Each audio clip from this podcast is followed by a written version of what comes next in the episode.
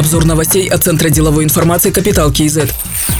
На предприятии «Динатрон Казахстан» выплавлен первый слиток титана весом более 150 килограммов. Это предприятие расположено на территории бывшего Иртышского химико-металлургического завода и простаивало 10 лет. Теперь планируется построить еще три цеха – ковочный, листопрокатный и трубопрокатный. Объем инвестиций за 5 лет составляет 100 миллионов долларов. Кроме того, планируется наладить производство элементов для радарной и космической техники. Уже поступают заказы из Японии. За три года планируется выпустить продукции на 25 миллионов долларов.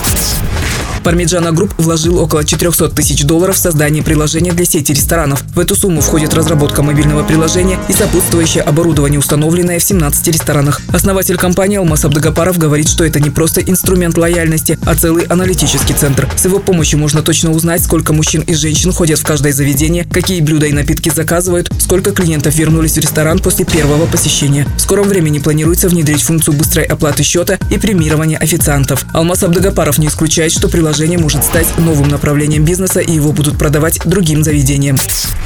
Транспортный контроль на дорогах будет автоматизирован. Онлайн-сервисы такси выведут из тени, использование старых судов ограничат. Все это прописано в законопроекте по вопросам транспорта. Документы одобрили депутаты Сената. Предполагается, что порты смогут предоставлять казахстанским судам скидки на свои услуги. Это позволит национальному морскому перевозчику предоставлять конкурентные тарифы и увеличить долю на рынке. Также вводится понятие «уполномоченная организация в сфере гражданской авиации», то есть будет создана компания «Авиационная администрация Казахстана» со стопроцентным участием государства.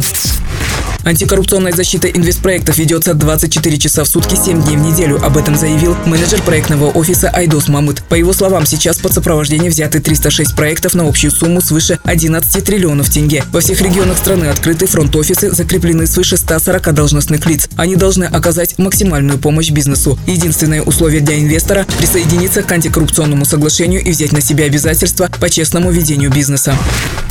Дубае презентовали инвестиционные возможности Казахстана. Делегацию страны возглавил заместитель председателя правления Казахинвеста Рустам Исатаев. Он рассказал о перспективных отраслях, мерах господдержки и предусмотренных преференциях. Компании Дубай заинтересовались проектами в области здравоохранения, образования, строительства теплиц. Саудовская Аравия проявила высокий интерес к проектам в сфере альтернативной энергетики. Представители частной больницы Индии заявили, что намерены выйти на рынок Казахстана, и их делегация в ближайшее время посетит нашу страну.